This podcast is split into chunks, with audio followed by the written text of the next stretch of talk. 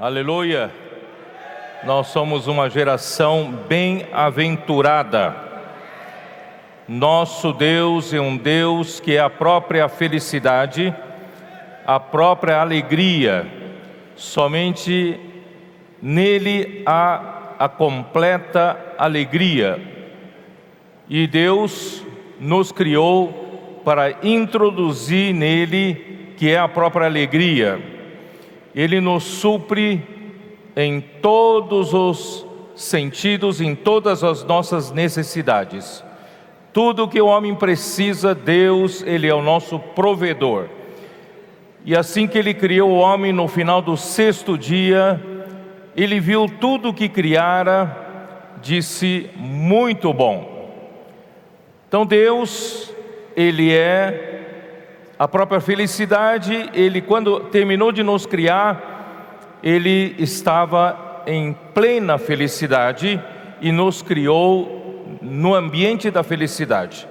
E no dia seguinte, o sétimo dia, Deus descansou de suas obras.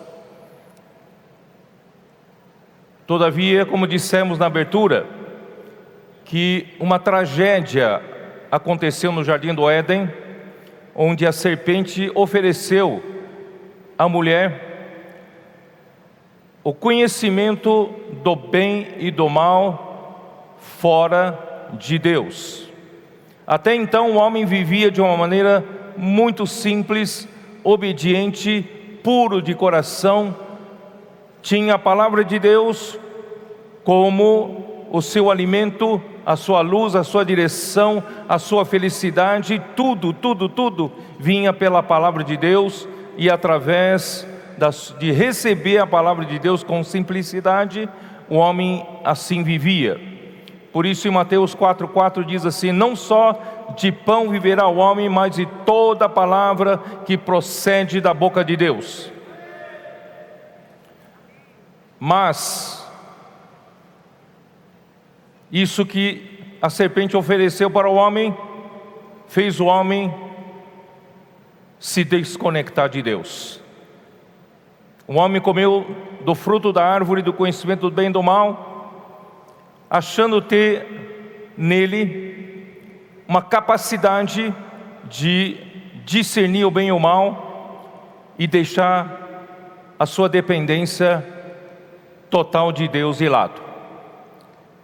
E assim o homem mergulhou em uma história lamentável e triste que dura até o dia de hoje.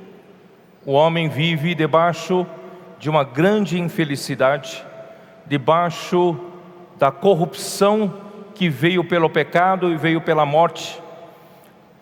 Toma conta da geração humana, angústia, aflição, exaustão, esgotamento e o homem não tem esperança da verdadeira felicidade. Mas graças a Deus, o Filho de Deus, Cristo, foi enviado por Deus para pregar o Evangelho do Reino. Esse é o tema que nós estamos estudando no livro de Mateus. E será pregado este Evangelho do Reino a toda a terra habitada. Então virá o fim. Jesus, ele foi enviado por Deus para justamente para colocar todas as coisas aqui na, na, na terra em ordem novamente, para que ele possa encabeçar todas as coisas e Deus encabeçar, sendo seu cabeça, e colocar todas as coisas em ordem novamente e nós voltarmos até a felicidade. Ele veio na terra, pregou o evangelho do reino, o que ele encontrou aqui na terra são multidões como ovelhas sem pastor, aflitas, exaustas, sobrecarregadas, cansadas, angustiadas, como ovelhas sem pastor. E ele veio para pregar o evangelho do reino, começou a curar toda doença e enfermidade. E não só isso, ele convocou ele chamou os doze e enviou os doze como apóstolos para pregar o evangelho do reino, porque ele sozinho não ia dar conta. E hoje, nessa conferência, Deus está convocando você para fazer parte desses apóstolos que são enviados para Deus poder, através de você, da pregação do Evangelho do Reino, Ele poder trazer o governo celestial aqui na terra novamente. Por isso, Ele primeiramente convocou você para fazer parte da igreja, porque a igreja é a realidade do reino dos céus. E através da pregação do Evangelho, nós encontraremos, encontramos e encontraremos pessoas de espírito contrito, de espírito arrependido, de coração quebrantado, e nós vamos, através do Evangelho do Reino, trazer essas pessoas para a casa de Deus para edificação. Esse é o trabalho que nós estamos fazendo, porque a igreja é o reino dos céus, a igreja é a realidade do reino dos céus. E aqui, na vida da igreja, a verdadeira felicidade. Todavia, agora, depois da queda, a felicidade é conquistada. Ela precisa de luta. Por isso, Deus convoca também os vencedores. Os vencedores não são aqueles que estão acomodados, não são aqueles que estão confortavelmente instalados no mundo, são pessoas inconformadas com a situação desse mundo, pessoas inconformadas com a situação de corrupção, desastre, tristeza, angústia nesse mundo, são pessoas que choram, são pessoas que entram no reino sendo pobres em espírito. Nós começamos pelo caminho da felicidade, esvaziando-nos a nós mesmos, para Deus poder nos usar e nos encher para esse trabalho tão grandioso. Então, nós vamos, nessa última mensagem, nós vamos falar sobre sirvo no descanso. Apesar de ser um trabalho difícil, árduo, a pregação do Evangelho, todavia Deus nos propôs que nós podemos servir no seu descanso. Ele nos convida para tomar o seu jugo. Ele aviará a nossa carga e nós serviremos no seu descanso. Esse é o título dessa mensagem. E a leitura bíblica é Mateus 11, de 28 até 30. Eu vou ler um pequeno texto que os nossos queridos irmãos apoiadores, que foram depois da inclusão que o Espírito fez a partir de 2014, 2017, tem nos ajudado muito no serviço aos jovens. E Deus quer incluir você também. Somente os doze não são suficientes para o trabalho. Depois Jesus enviou mais setenta, também não serão suficientes para esse trabalho. Deus precisa de todos vocês. Deus quer fazer a inclusão de todos vocês para esse trabalho fabuloso. E nós vamos terminar esse trabalho. Nós somos a geração final, somos a última geração dos trabalhadores de última hora, da hora um décima, querido jovem, nós não temos como falhar, não podemos falhar. Essa incumbência sobre nós tem que ser concluída. Nós não podemos começar bem e terminar mal. Temos que começar bem, continuar, continuar bem até o final. O texto que esses, que esses irmãos que nos apoiam, nos, nesse, nesse, nessa mensagem, eles escreveram o seguinte: gostei muito, eu vou ler. Chega no ponto onde é necessária uma luz mais forte. Não criar uma religião para si, como no exemplo de João Batista, nem dos escribas e fariseus hipócritas. São felizes por viverem a realidade em todos os aspectos expostos nas mensagens anteriores e vivem como verdadeiras testemunhas. São felizes porque se preocupam com a vontade de Deus, servem e vivem no descanso porque se policiam para se manterem focados, humildes, arrependidos, mas ativos. Para estes, o reino dos céus já é. Lutam pelo reino especialmente por tal realidade em si mesmos. Felizes, porque o Senhor Jesus alivia os cansados e sobrecarregados. Essa geração que está em guerra, que prega o Evangelho, que está nas ruas, que tem sua obra aceita pelo Senhor e que vive o equilíbrio entre a palavra e a obra. São felizes porque estão tendo a oportunidade agora de experimentar na terra o que está preparado para a esfera celestial. Então eu já vou entrar diretamente no assunto. Supondo que vocês já passaram por quatro mensagens e passaram por tantos meses, desde a última conferência internacional da palavra profética, vocês já estão bem cientes daquilo que nós estamos falando.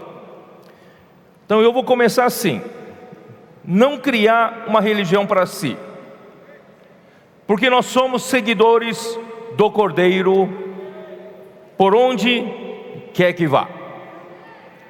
Abre sua Bíblia em Apocalipse 14, versículo 4.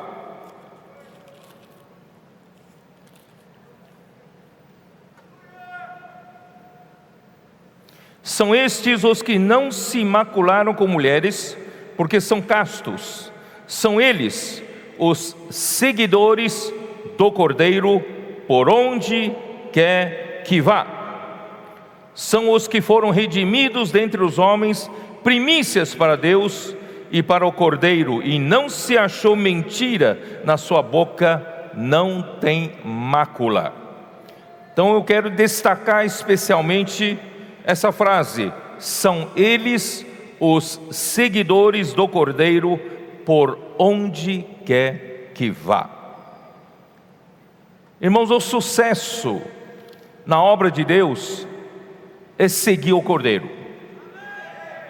Durante todo o Antigo Testamento, Deus enviou profetas para o seu povo, para que profetizasse a respeito do Cordeiro. E toda, escrita, toda escritura diz respeito a essa pessoa, ao Cordeiro, a Jesus Cristo e nele está a vida eterna.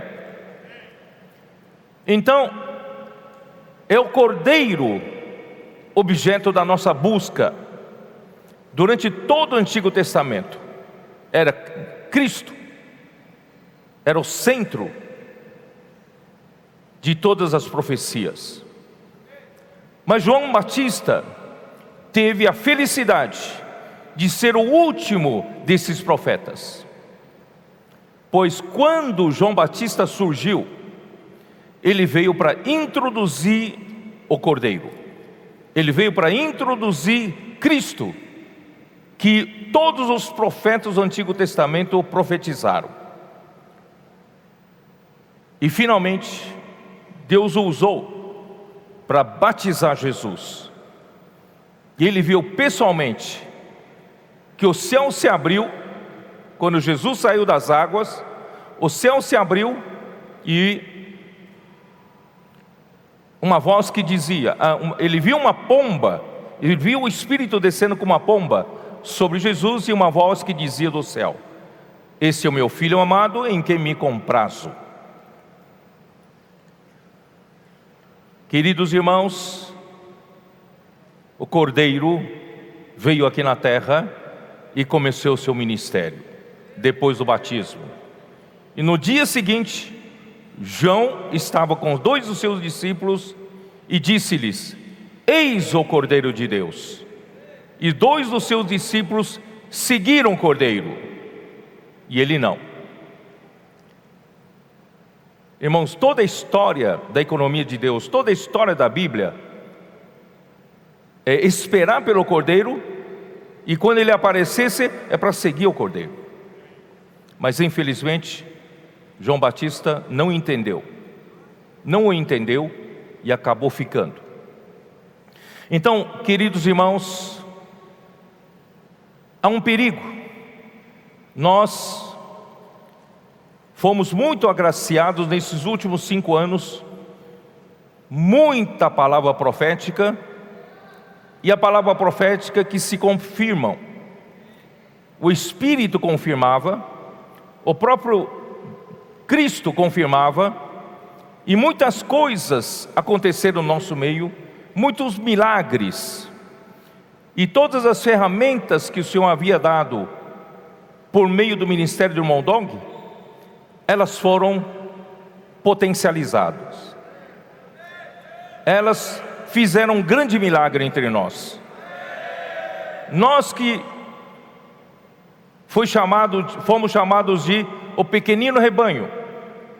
O número pequeno de pessoas, com ações pequenas, com poder pequeno. Nós não tínhamos como influenciar esse mundo e concluir essa era. Mas aprove ao Pai, agradou ao Pai nos dar o seu reino. Aí chegou na pandemia 2020, Deus começou a mostrar para nós que a era mudou. A era dos sete espíritos chegou. A era do Apocalipse chegou. A era final, da conclusão da era, chegou. E nós fomos encarregados, como a última geração, para levar a cabo a conclusão da obra de Deus. E os milagres começaram a acontecer. A comportagem dinâmica se tornou uma ferramenta de muita eficácia. Embora ainda sejamos em torno de 300 homens nas ruas, comportores, trabalhando, mas as pessoas vinham brotar da terra em todos os lugares. Do norte, o sul, leste, oeste do Brasil, onde quer que o homem passava, tinha alguém perguntando: Posso orar por você? E passando livros. Esse é um milagre. 300 homens dentro de um país de mais de 200 milhões de população. Que pode fazer, mas Deus multiplicou o efeito. E não só isso. O Avança Jovem começou com meia dúzia de adolescentes no Maranhão. Isso se espalhou por todo o Brasil e todo o mundo. E hoje esses jovens estão agregando muitos adolescentes, até crianças, com coração dispostos para saírem às ruas e pregar o Evangelho. Estão trazendo muitos desses jovens também para a formação do exército de jovens santos de Deus. Tudo isso é milagre, queridos irmãos. Aí nós começamos a falar sobre o cuidado, a rede de cuidado, a necessidade de nós colhermos essas pessoas que foram contactadas nas ruas para nós cuidarmos. Mas não sabíamos por onde começar. As irmãs, as mulheres foram mais rápidas. Logo formaram a rede de conectadas. E graças a Deus, E nós, finalmente, o Senhor nos fez entender que cada igreja, cada região pode ter a sua central de, de acolhimento e rede de cuidados. Assim, os comportores começaram a produzir contatos para a igreja contatar e cuidar. E logo, os irmãos das igrejas perceberam que também não podiam ficar de fora. Começaram a sair às ruas com essa frase que vem diretamente do trono de Deus: Posso orar por você? E também estão produzindo muitos e muitos contatos, não só no Brasil, mas em todo o mundo. Queridos irmãos, quem que fez esse trabalho? É o Espírito, os sete Espíritos. Deus fez esse milagre entre nós. E a palavra profética se cumpre. Cada palavra que saía em cada semana, ela era confirmada, ela se cumpria. Estamos muito felizes por esse ambiente todo até o final de 2021 o Senhor fez milagres no nosso meio. Mas eu comecei a me preocupar. A preocupação é de que nós achamos que agora todas as coisas funcionam e ficamos confiando naquilo que funciona. Aquilo que funciona sem Deus pode não funcionar mais. Por isso, não vamos deixar nada disso formar uma nova religião. Nada disso deve formar um sistema para a gente confiar. Nós só confiamos no Cordeiro. Nós seguimos o Cordeiro. Para onde quer que vá, nós seguimos. A conferência internacional já vem.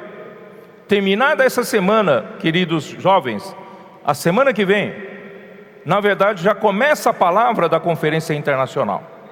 Será mensagem 1. O Senhor pode dar uma outra direção, ou Ele pode dar uma outra ênfase. Mas se você estiver acomodado na, na situação até agora estabelecida, você pode perder o trem da história. Por isso, irmãos, vamos continuar sendo humildes, simples, obedientes, amando, dedicando o nosso amor reverente à palavra. Vamos seguir de perto o Cordeiro. Eu já vejo esse perigo. Até que nós alcancemos toda essa situação maravilhosa que alcançamos no final de 2021. Nós éramos desesperados pela palavra, nós praticávamos a palavra, mas já, eu já vejo sinais de que alguns já estão deixando de acompanhar a palavra tão de perto, porque já tem resultado no SEAP, já tem resultado na comportagem, já tem resultado no Posso Orar por Você na sua igreja, nas conectadas, e nós passamos a confiar mais nessas ferramentas do que no próprio Senhor. Vamos seguir o Senhor, porque nele está as palavras da vida eterna. João 5, versículo 39. Examinais as Escrituras, porque julgais ter nelas a vida eterna, e são elas mesmas que testificam de mim. Contudo, não quereis vir a mim para terdes vida. Irmãos, os fariseus, os escribas, caíram em examinar as Escrituras sem seguir o Cordeiro sem buscar o próprio Senhor, que é a própria vida. E nós não podemos, queridos irmãos, seguir todas essas direções que o Senhor nos deu e deixar de seguir o Cordeiro, porque nele, em Cristo, está a vida eterna. Vamos continuar sendo pobres em espírito. Vamos continuar sendo aquele que é contrito e humilde de espírito, usando Isaías 57, versículo 15, na, na versão King James atualizada, um espírito contrito e humilde, para receber um novo ânimo, o quebrantado de coração, e receber um alento, os o de coração arrependido. E o Senhor dará atenção e estima a este ontem, né? Ou todos os irmãos que me antecederam falaram muito sobre isso. Ao humilde e arrependido de espírito que dedica seu amor reverente à sua palavra, Isaías 66, versículo 2. Então, queridos irmãos, a história remonta na criação.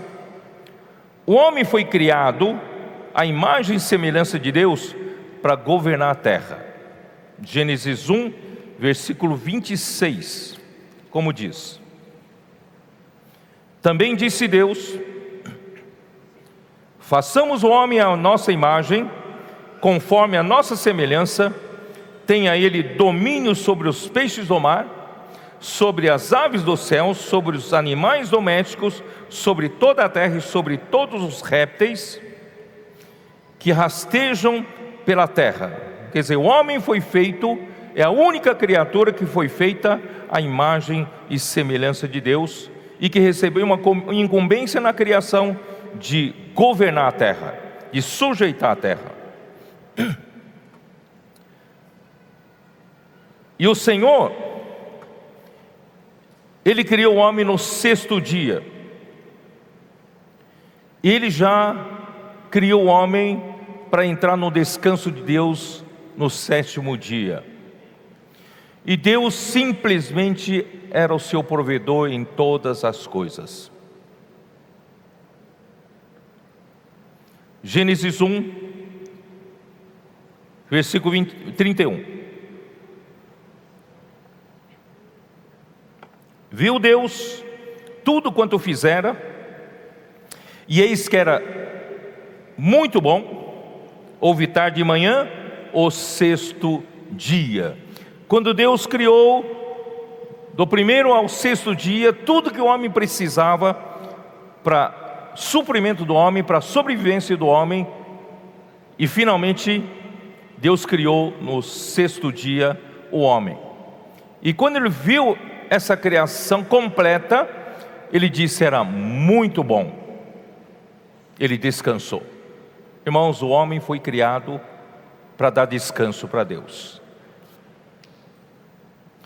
E você acha que Deus não cuidaria do homem?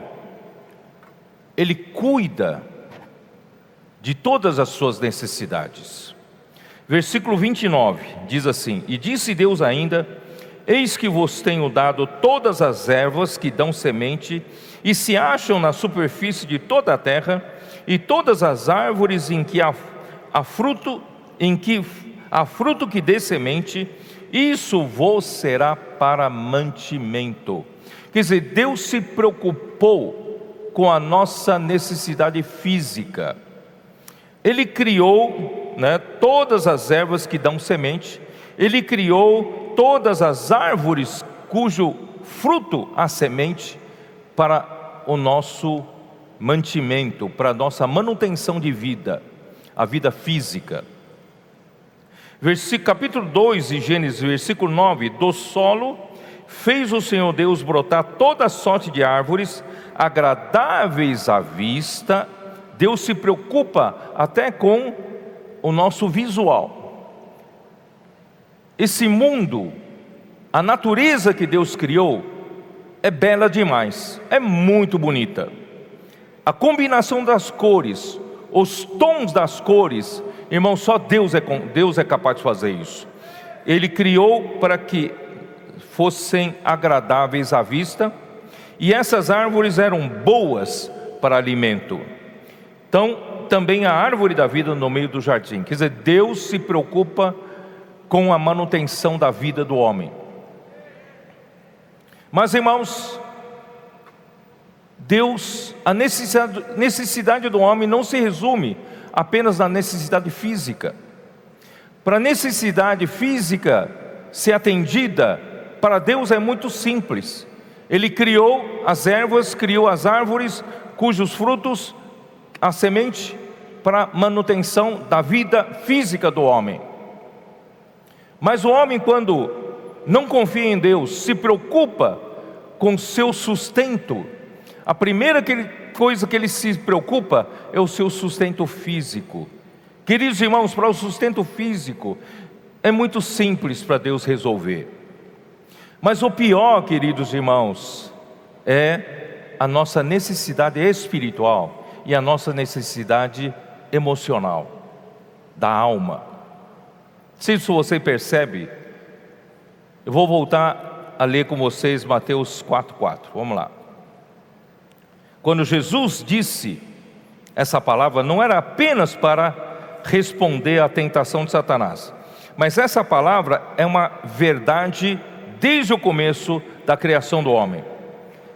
Jesus, porém, respondeu: Está escrito, não só de pão viverá o homem, mas de toda palavra que procede da boca de Deus. Quer dizer, o pão é a manutenção física da vida do homem, Deus consegue resolver fácil. Mas, e, o, e a nossa alma, e a necessidade emocional, e a necessidade espiritual, quem vai atender essa necessidade? O homem pode ter pão de cada dia, mas se o homem não for atendido na sua necessidade emocional, ele pode cair em depressão, pode viver, em depress... viver angustiado, sem esperança, sem expectativa de vida, sem motivação, sem alegria. Irmãos, Deus precisa não só atender a nossa necessidade física, é muito mais difícil para Deus atender a nossa necessidade da alma, psicológica. E muito mais, Deus quer atender a nossa necessidade espiritual e Cristo é o pão da vida. Quem já leu o Salmo 119?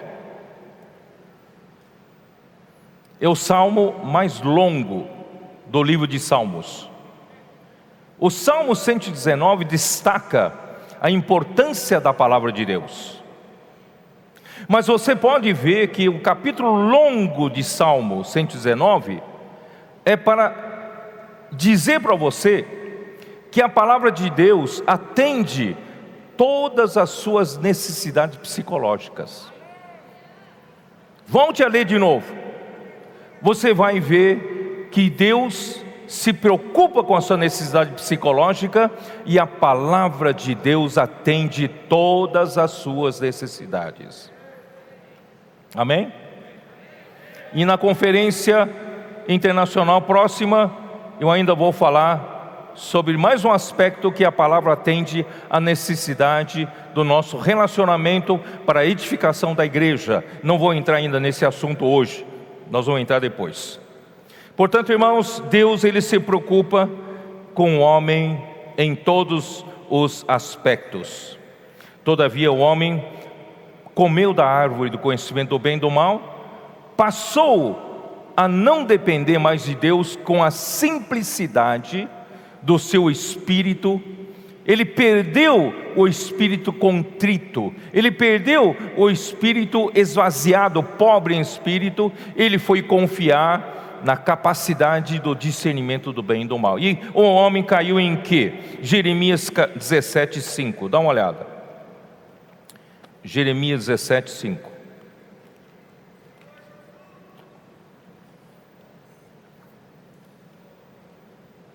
Assim diz o Senhor: Maldito o homem que confia no homem, faz da carne mortal o seu braço e aparta o seu coração do Senhor.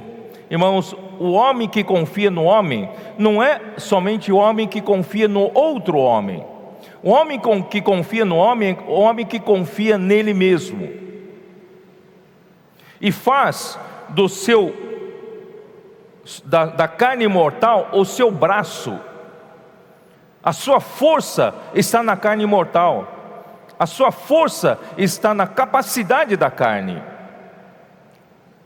E qual é o seu fim? Porque será como um arbusto solitário no deserto que não verá quando vier o bem. Antes morrerá nos lugares secos do deserto, na terra salgada e inabitável. Por isso, queridos irmãos, eu venho enfatizando, venho insistindo, vamos voltar para a simplicidade e confiar no Senhor.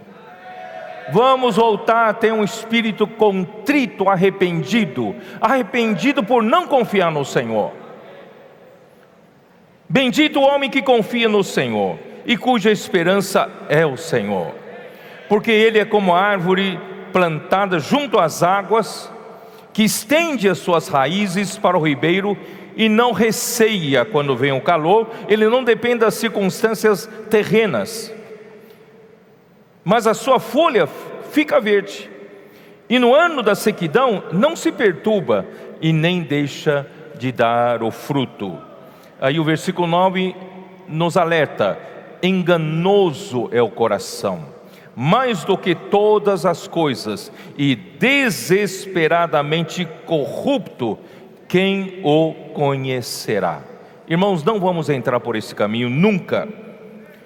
Lucas 18, Infelizmente, a liderança do povo de Israel, por acharem que conseguiam cumprir a lei, cumprir o que Deus mandou, se apartaram da simplicidade, da dependência total a Deus e viraram um povo religioso. Capítulo 18 de Lucas, versículo 9 propôs também esta parábola a alguns que confiavam em si mesmos por se considerarem justos e desprezavam os outros. Quem confia em si despreza os outros. Dois homens subiram ao templo com o propósito de orar, um fariseu e outro publicano.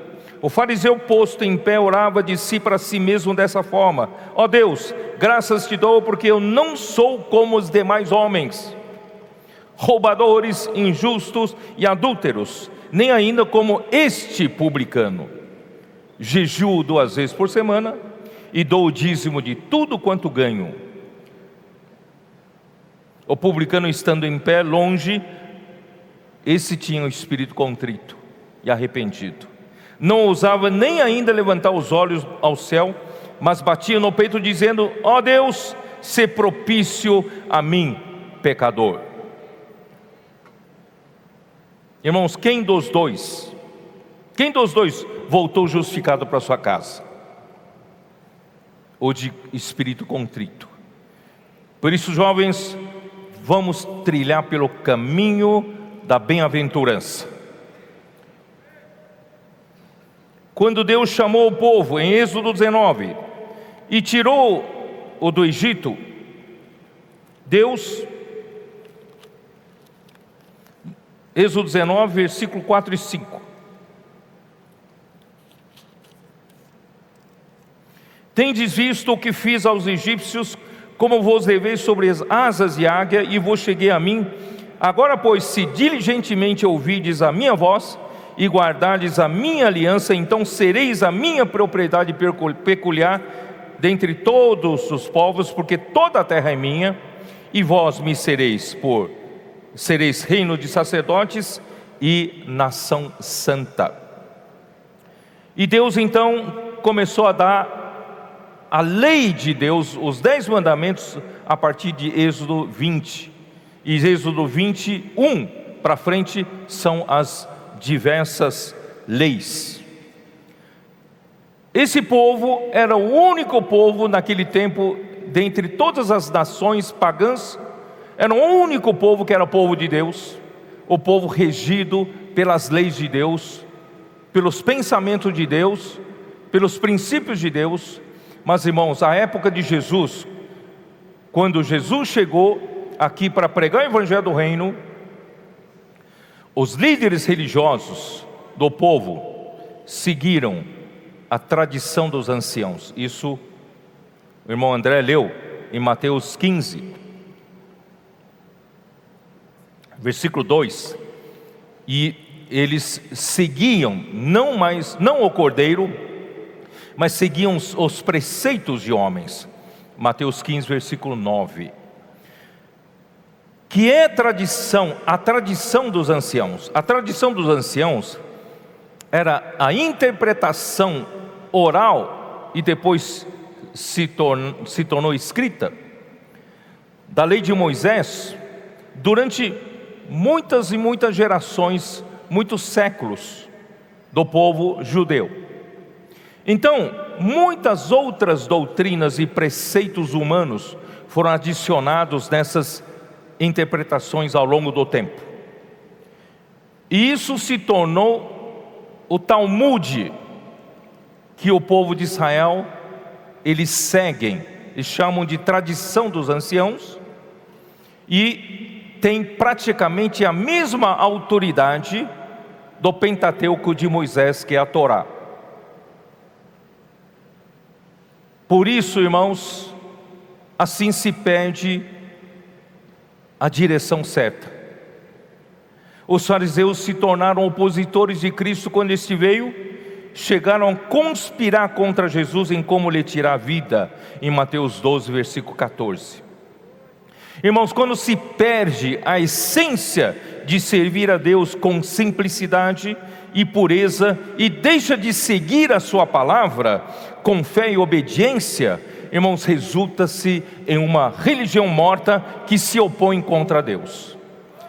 Irmãos, esse é o alerta que eu lanço para vocês. Com todas essas bênçãos que o Senhor nos deu nesses cinco anos, não vamos fazer nenhuma dessas coisas a nossa religião nova. Vamos continuar simples, amando a palavra profética, seguindo o Cordeiro para onde quer que vá você sabe que o vento, ele sopra para onde quer. Você nunca sabe de onde o vento vem e qual é o próximo passo dele, para onde ele vai. Assim é todo nascido do Espírito. Nós não seguimos a nossa tradição, nós seguimos o Espírito. Esse, nesse ano de 2022, o Espírito tem que ter liberdade para soprar para onde quer e para onde ele for, nós vamos atrás.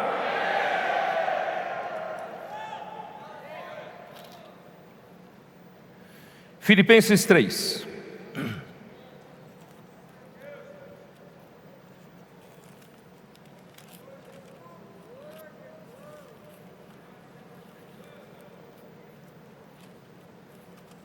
Senhor Jesus. Filipenses 3, vou ler partir do versículo 3.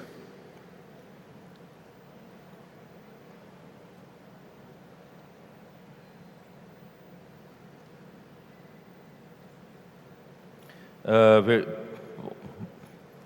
Vou fazer o seguinte, versículo 7: Mas o que para mim era lucro, isto considerei perda por causa de Cristo. Irmãos, mesmo tudo aquilo que nós recebemos como bênção, nós preferimos, irmãos, agarrar Cristo. Cada palavra, vamos seguir a Cristo. Sim, deveras considero tudo como perda, por causa da sublimidade do conhecimento de Cristo Jesus, meu Senhor, por amor do qual perdi todas as coisas e as considero como refúgio para ganhar a Cristo. Quer dizer, Paulo, ele agarrava em todas as tradições dos seus pais, tudo que ele aprendeu aos pés de Gamaliel no judaísmo, mas agora ele viu a Cristo, passou a seguir a Cristo e passou a perseguir a Cristo, correr atrás de Cristo para ganhar a Cristo. E ser achado nele, não tendo justiça própria que procede de lei, senão a que é mediante a fé em Cristo, a justiça que procede de Deus, baseada na fé, para o conhecer e o poder da sua ressurreição e a comunhão dos seus sofrimentos, conformando-me com ele na sua morte, para de algum modo alcançar a ressurreição dos mortos. Irmãos, agora o nosso caminho é seguir a Cristo, correr atrás de Cristo, deixando todas as coisas para trás, sejam coisas boas, coisas ruins, para seguir a Cristo, para ganhar mais a Cristo. Porque agora, irmãos, o reino dos céus entra-se com violência, o reino dos céus entra-se com esforço. No jardim do Éden, a felicidade era dada para nós de bandeja. Mas agora, irmãos, nós precisamos entrar no reino dos céus com esforço. Vamos lutar, conquistar, ganhar Cristo. Nós vamos viver felizes. João Batista, ele foi enviado por Deus para preparar o caminho para o Salvador, Jesus Cristo. Endireitar as suas veredas, isto está em Mateus 3,3. E ele dizia que ele batizava os homens com água para arrependimento, mas aquele que vem depois dele era mais poderoso do que ele, cujas sandálias ele não era digna, digno de levar. E ele, bate, ele, esse que virá, batizará com Espírito Santo e com fogo. Isso está em Mateus 3, versículo 11. E no dia em que Jesus foi para Galileia, da Galileia para Jordão, para que João o batizasse, João disse: Eu que deveria ser batizado por ti, e tu vens a mim? E Jesus disse que convém cumprir toda a justiça, isto é, tudo que o Pai determinou, vamos fazer. E Jesus foi batizado por João Batista. E batizado Jesus, os céus se lhe abriram, e João Mateus registra, ele viu, ele João. João viu o Espírito de Deus descendo como pomba vindo sobre Jesus, e uma voz dos céus que dizia: Esse é o meu filho amado, em quem me comprazo. Esses versículos comprovam que João foi verdadeiramente um homem enviado por Deus, ele vivia cheio de espírito, ele seguia o espírito, ele fez o que tinha que fazer e ele testemunhou que Jesus de fato era o Filho de Deus, aquele que foi ungido pelo Espírito de Deus. E no dia seguinte, João estava, eu disse isso para vocês, vamos dar uma olhada no Evangelho de João, capítulo 1.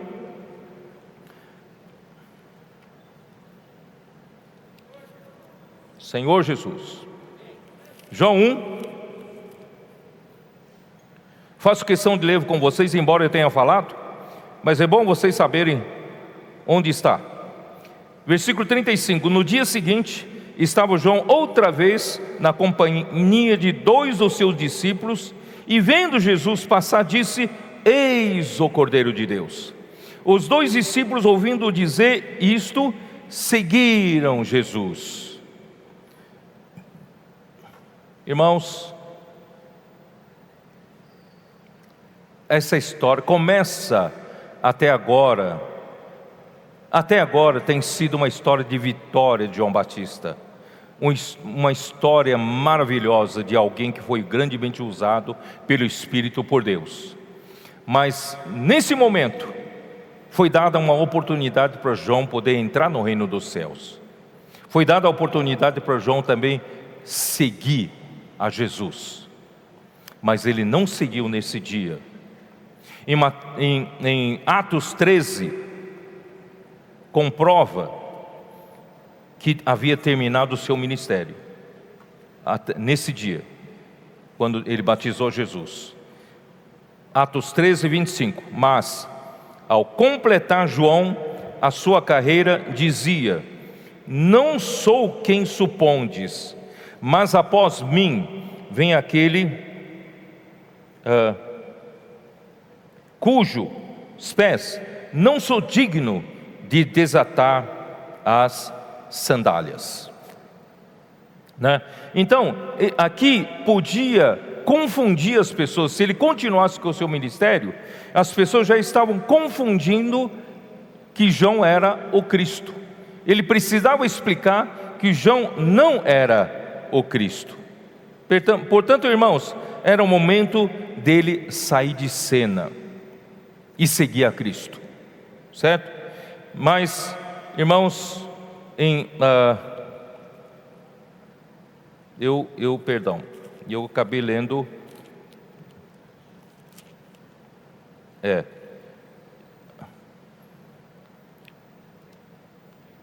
E ele foi, em Atos capítulo 3, 11, versículo 3, mostra que ele acabou sendo encarcerado.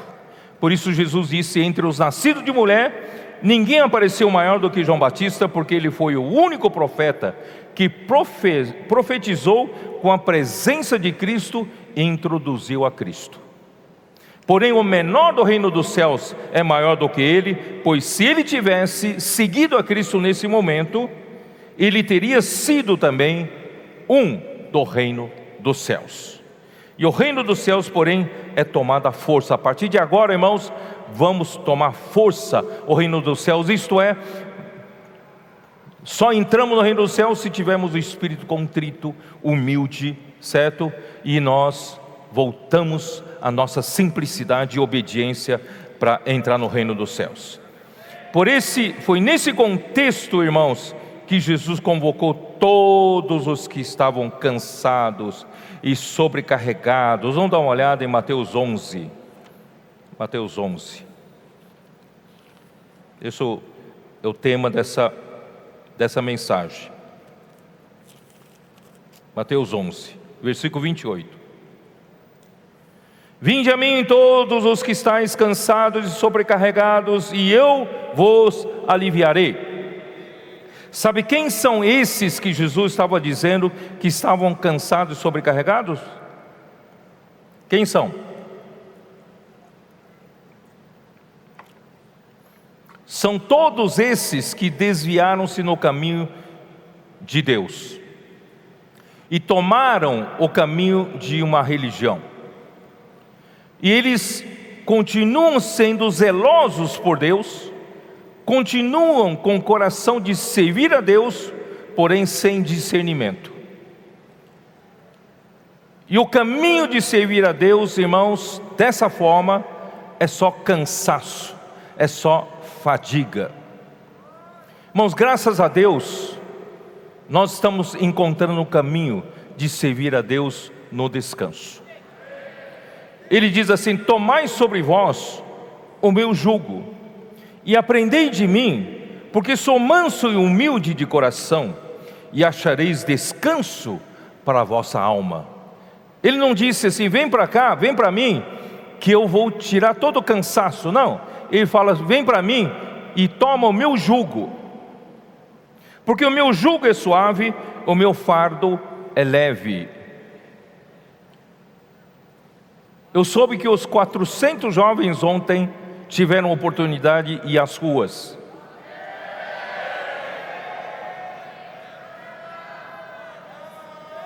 Vocês se dispuseram a tomar o jugo do Senhor.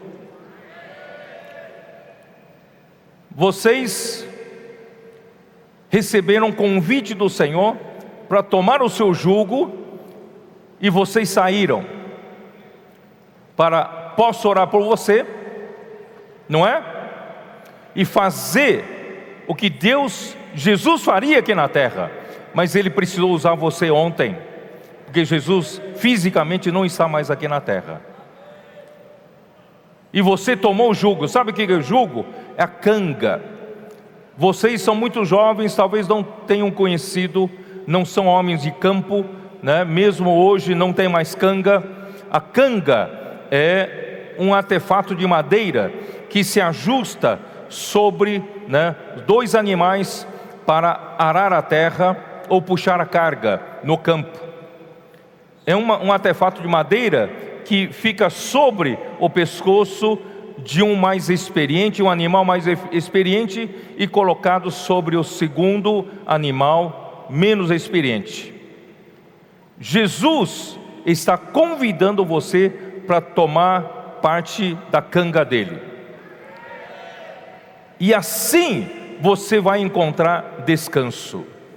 Se você trabalhar sozinho, você está por conta própria. É canseira, é fadiga. Mas se você tomar a canga do Senhor, o jugo do Senhor, você trabalhará no descanso. Irmãos, nesses cinco anos, o que nós temos experimentado é isso. Nós não fizemos grandes coisas, mas Deus fez grandes coisas. Nós apenas tomamos o jugo do Senhor. E quem fez todo o trabalho miraculoso é o Senhor. E nós trabalhamos no descanso. Embora saímos, suamos, mas a nossa alma encontrou descanso.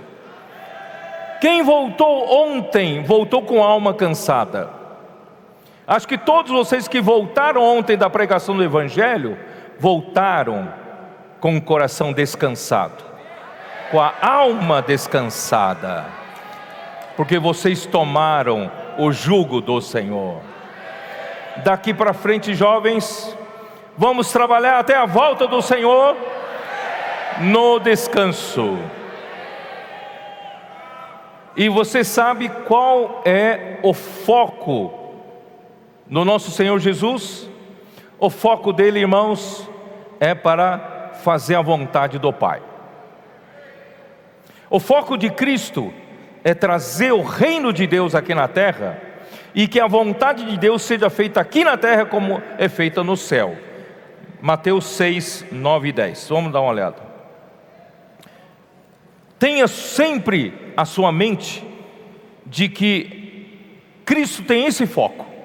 O foco dele é fazer a vontade do Pai.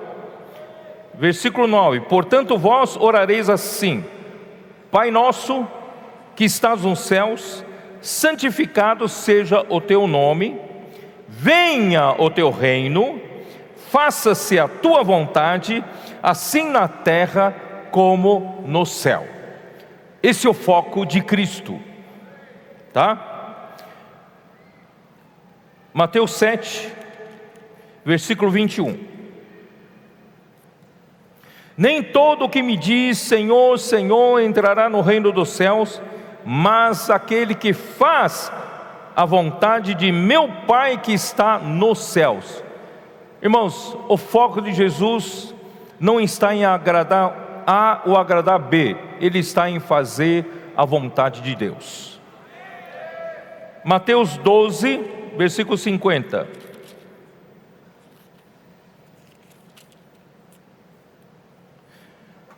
Porque qualquer que fizer a vontade de meu Pai Celeste, esse é meu irmão, irmã e mãe. Queridos irmãos, parece cruel ele não reconhecer a sua mãe, seus irmãos, suas irmãs, mas irmãos, aqui indica que ele está focado.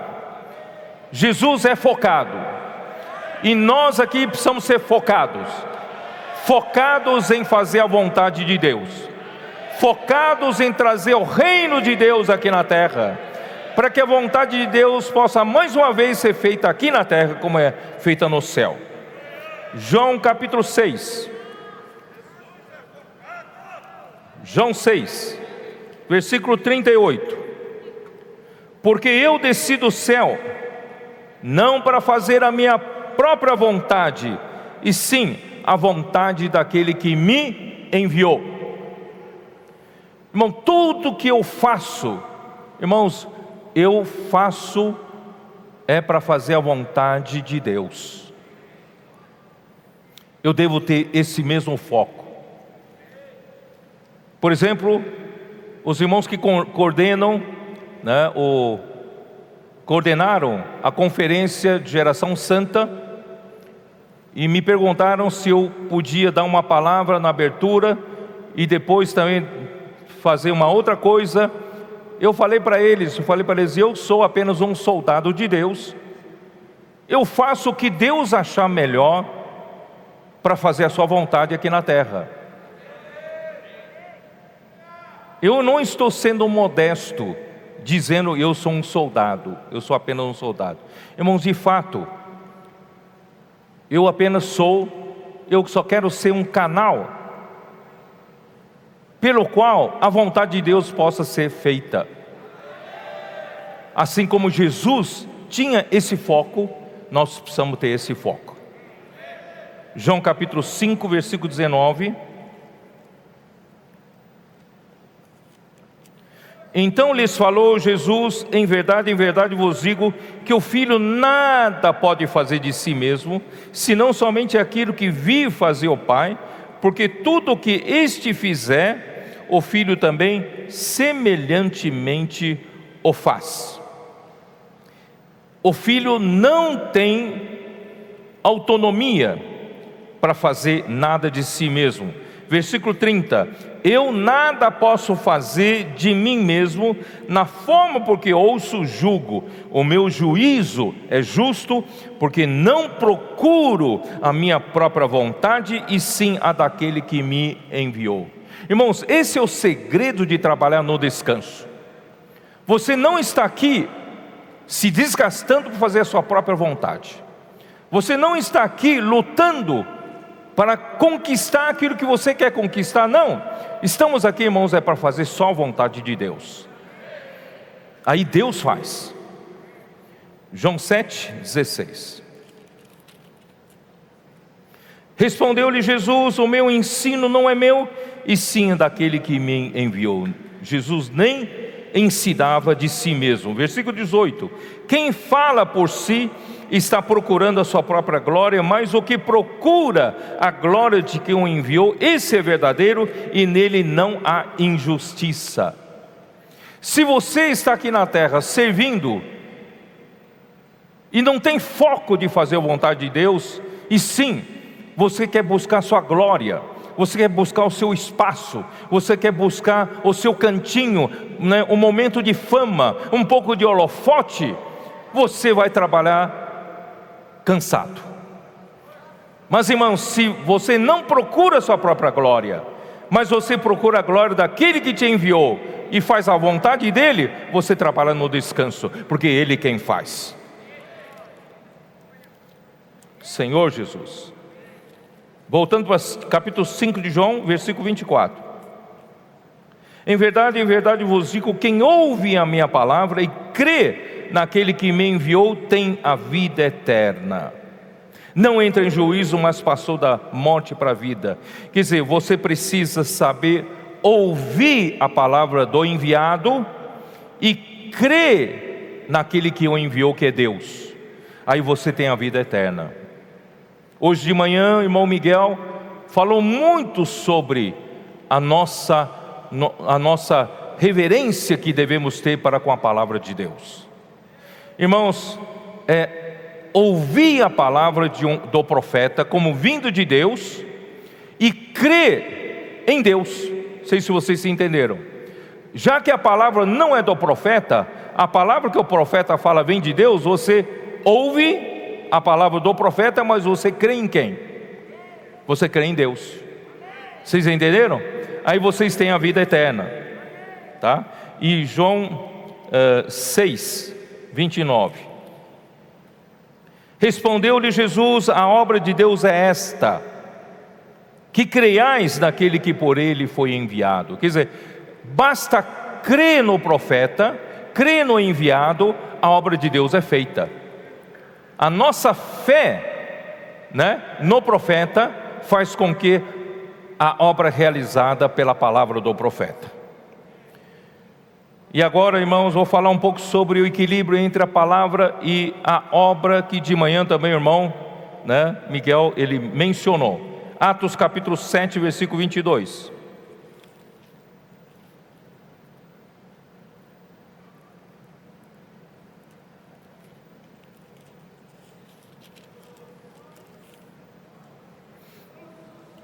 E Moisés foi educado em toda a ciência dos egípcios e era poderoso em palavras e obras. Ele era poderoso em palavras e obras. Lucas 24,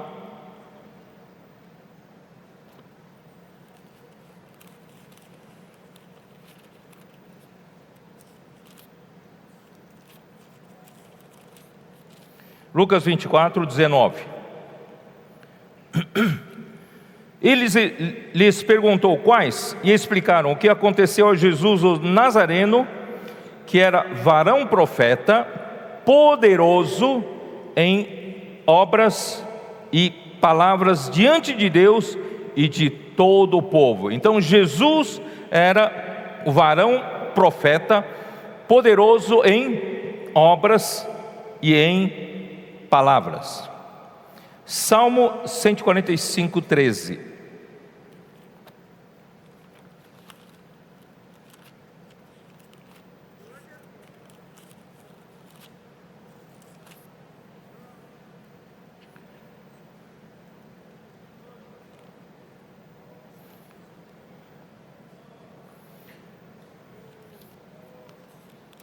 Não vamos já direto para, só não ganhar um pouco mais de tempo, vamos para Isaías 55, 55, 10 e 11. Porque assim como descem a chuva e a neve dos céus, e para lá, para lá não tornam, sem que primeiro reguem a terra, e a fecundem, e a façam brotar para dar semente ao semeador e pão ao que come. Assim será a palavra que sair da minha boca, não voltará para mim vazia, mas fará o que me apraz e prosperará naquilo para que a designei. Irmãos, a palavra de Deus não pode sair vazia e não produzir fruto, não produzir um resultado. Então, a palavra que sai da boca de Deus, ela tem que voltar para Deus com resultados. Então a palavra não pode ficar sem obra. A palavra e obra têm que andar juntos, juntas. Por quê? Porque a palavra de Deus é sempre uma ordem. Quando Deus fala, Ele espera que a palavra que saiu da boca dele seja executada como uma ordem. E quando você executa a obra, a obra acontece porque o próprio Deus realiza a obra.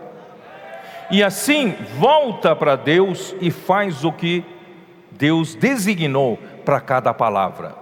Tá? Então, irmãos, não podemos nos enganar achando que a vida da igreja é uma escola de teologia, onde nós ficamos aprendendo, aprendendo a palavra, aprendendo né, eh, versículos, a Bíblia, e nós não produzimos obra, a obra que Deus precisa para fazer a vontade de Deus.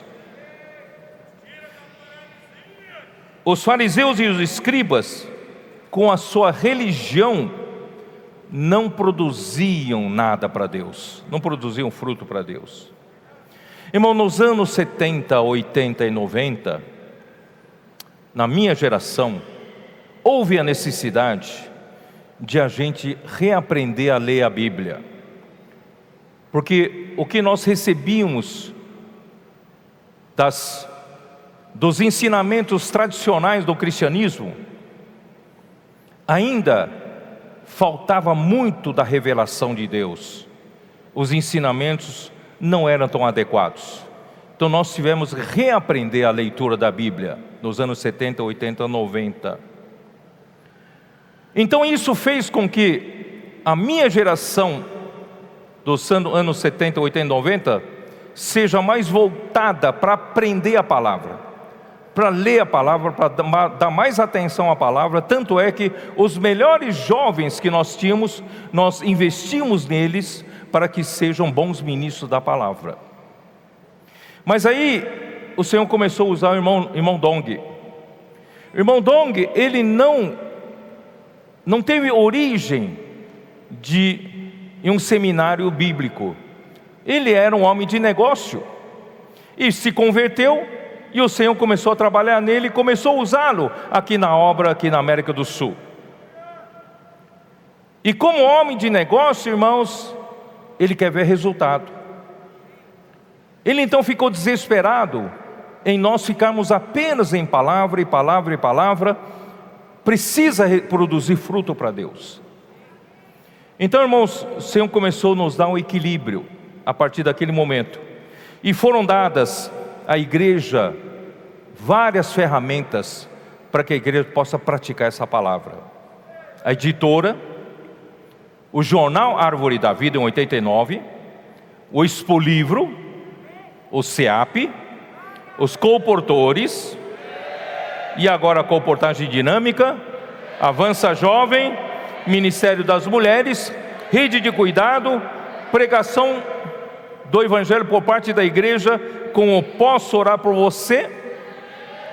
Isso, irmãos, fez com que nós saíssemos em apenas acumular a palavra, acumular conhecimento, e nós passamos a aplicar a palavra para executar a obra de Deus.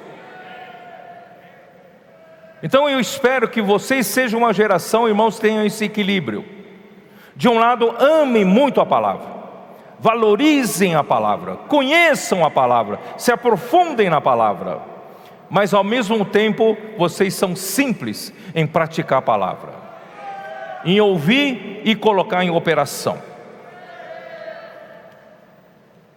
André Miller, em 1800 e alguma coisa, ele escreveu que os tesouros da palavra profética foram destrancados para a igreja em Filadélfia, que tem pouca força, em Apocalipse 3, 7 e 8. Irmãos, de fato, o Senhor destrancou os tesouros da palavra profética para nós, sem falsa modéstia. Irmãos, o Senhor está ministrando para o seu povo não só para nós, Ele está ministrando para o seu povo através de nós. A palavra profética está aqui. Eu não digo isso por orgulho, eu digo isso porque de fato é. Embora nós não mereçamos isso, mas Deus reuniu condições na consolidação da igreja em Filadélfia, as condições básicas estão reunidas aqui. Então, irmãos, vamos valorizar a palavra profética e vamos aplicar a palavra profética, irmãos, para trazer o Senhor de volta, para introduzir o seu reino. Entendemos que a palavra de Deus é a ordem de Deus para a igreja executar a vontade de Deus quando a igreja acolhe com fé e simplicidade e a pratica, a palavra por si só opera eficazmente em quem crê. Isso, irmão Ami, fez questão hoje de, ontem de destacar em 1 Tessalonicenses capítulo 2, versículo 13. Dessa forma, irmãos, a igreja cumpre a sua missão de pregar o Evangelho conforme a sua palavra. Isso está em Marcos 16. Vamos lá ver? Marcos 16. 15. E disse-lhes: Ide por todo o mundo e pregai o evangelho a toda criatura. Quem crer for batizado será salvo quem, porém, não crê será condenado. E no versículo 19 e 20, de fato, o Senhor Jesus, depois de lhes ter falado, foi recebido no céu e assentou-se à destra de Deus. E eles, tendo partido, pregaram em toda parte, cooperando com eles o Senhor e confirmando a palavra por meio de sinais que se seguiam. Por isso, irmão, nós trabalhamos no descanso, porque é muito simples, irmão, nos dias de hoje. Hoje nós temos a palavra profética, graças a Deus, e basta nós ouvirmos e cremos, e praticarmos segundo a palavra, com simplicidade. Aí o próprio Senhor vem e confirma a palavra, e a palavra acaba sendo executada para fazer a vontade de Deus. Por isso, irmão, nós trabalhamos no descanso. Grandes coisas o Senhor tem feito no nosso meio, mas sem muito cansaço, não é? Nós estamos descansados. E com relação, irmãos, à, à obra e à palavra, eu embora tenha talvez mais uns 16 minutos, mas eu quero usar isso já fora do meu fora do, do, do meu esboço. Eu quero explicar para vocês, já que vocês são jovens, estudiosos, né? Uh, quero comentar uma coisa com vocês. Dá uma olhada em Efésios capítulo 1, versículo 19. Vou falar um pouquinho de ciência, pode?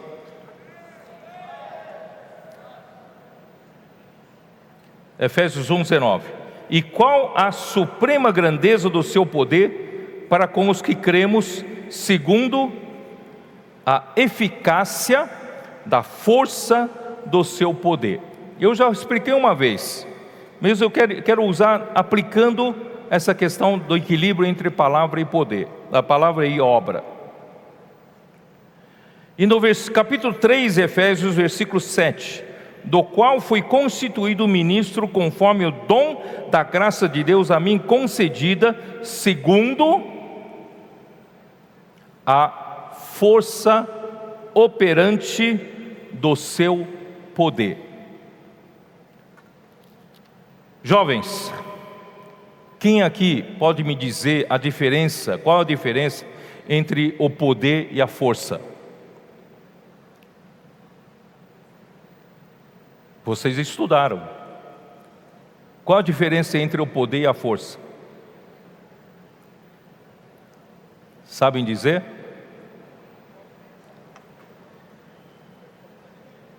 Discutem um pouco entre vocês. Pega os conhecimentos. Hã? Você faltou nessa aula? O poder, o poder é a capacidade de executar um trabalho, mas é capacidade. A força já é o poder que transformou, pela capacidade que tem, na aplicação de uma força para a execução de um trabalho. Não entenderam nada, né? Por exemplo, quem aqui tem carro? Não muitos, né? Os homens gostam de carro, né? Seu carro, quanto mais potente, melhor. Qual é a potência do motor do seu carro? De onde veio a palavra potência? A potência é poder. Sabia disso ou não? A potência é poder. Qual é o poder que tem o seu carro, o motor do seu carro, de executar o trabalho? Se o seu carro é leve um carro né, de uma tonelada, motor 1.0 chega, basta. Mas se o seu carro for pesado de uma tonelada e meia, quem sabe você precisa de um motor de seis cilindros ou um, um quatro cilindros com turbo ou seis turbo ou V8. Isso é potência. Mas irmão, se você tiver um motor com potência e você não executa, você não anda, para que serve esse motor com potência? Quem é agricultor sabe que gasta muito dinheiro hoje na agricultura em equipamentos. Aqueles equipamentos pesados, um motor, irmão, um, um trator hoje, um trator grande, já custa um milhão de reais e tem uma potência no seu motor. E nenhum agricultor é tão bobo comprar um trator de um milhão de reais com uma potência no seu motor, com o poder que tem o seu motor, e não fazer o que? O trabalho do, do trator. Esse trator, né, pode ajudar em arar a terra, pode ajudar em adubar, pode implantar, pode ajudar em bombear água, pode ajudar a fazer tantas coisas. Isso é aplicar a potência em força e gerar o trabalho. Não sei se vocês entenderam o que eu quero dizer.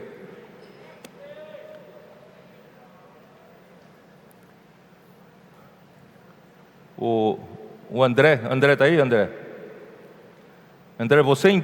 Não, André Oliveira, né? Você, você deve entender o que eu quero dizer, né? O trabalho, se você, o trabalho, a fórmula do trabalho é a força, é isso, né? Vezes o deslocamento. Se você tem poder, não aplica força, você não realiza nenhum trabalho. O que, é trabalho? Ó, aqui está um corpo com massa. Eu aplico a força, aplico a força e desloco esse, essa garrafa. Eu realizei um trabalho. Vocês estão entendendo? Eu realizei um trabalho. Como é que você puxa um carro, realiza um trabalho no carro? A força é massa vezes aceleração. Estou errado ou não? O corpo tem um peso, o carro tem um peso com você. Só que nós não usamos peso porque a, a aceleração da gravidade varia de lugar para lugar. Então nós usamos massa. Massa vezes aceleração, né? Dá a força. E teoricamente, você acelerando o carro e parar de acelerar e ir numa velocidade constante, se não houvesse a resistência do ar, a velocidade seria constante seria embora.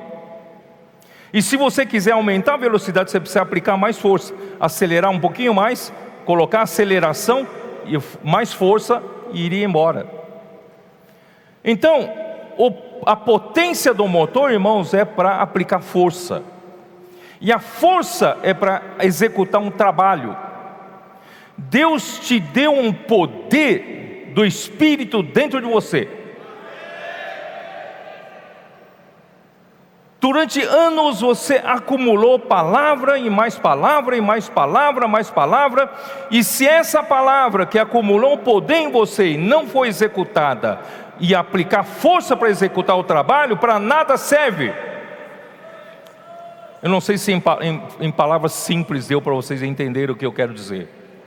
Irmãos, até o poder, a suprema grandeza do poder de Deus em Efésios 1, que ressuscitou Jesus dentre os, dentre os mortos, ele precisa que esse poder tenha força para operar em nós.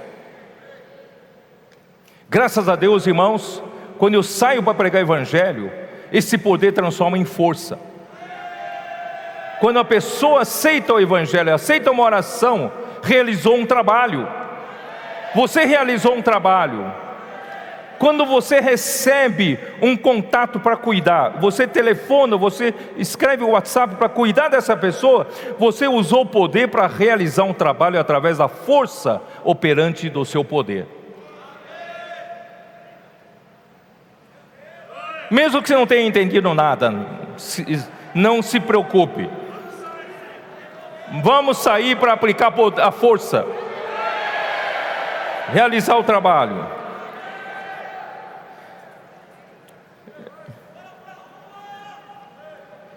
Ó oh, Senhor Jesus, irmãos, eu só, eu só quero terminar dizendo duas coisas. Primeira coisa, hoje, irmão Miguel mencionou Hebreus, eu vou dizer novamente, irmãos, Hebreus 3, Hebreus 3 nos dá um exemplo negativo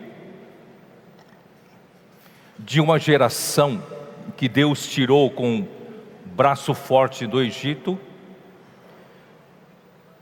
Essa geração foi rebelde, essa geração foi incrédula, murmuradora. Essa geração não entrou no descanso de Deus, não entrou na boa terra de Canaã. Deus teve que levantar a geração nova. Irmãos, hoje Deus está levantando uma geração nova que é a geração final.